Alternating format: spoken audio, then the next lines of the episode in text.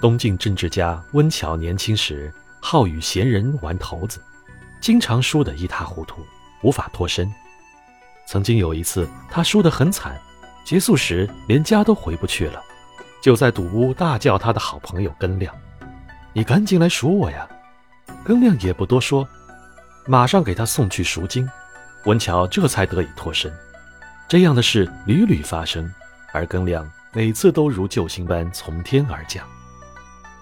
很多时候，我们发现，主导友情的其实并不是友谊本身，而是其中的杂质。人们将钱财和色相掺入友情之中，这样的交往常常不可靠。随着财富、权力、美色的消逝，友情也往往不知所终。正如古人所说的：“以财交者，财尽则交绝；以色交者，滑落而爱于。”朋友要放在心上，却也少不了常来常往的互动。在我们如今生活着的世界，城市越来越大，交往越来越少，君子之交淡如水，渐渐成为人们自我安慰的理由。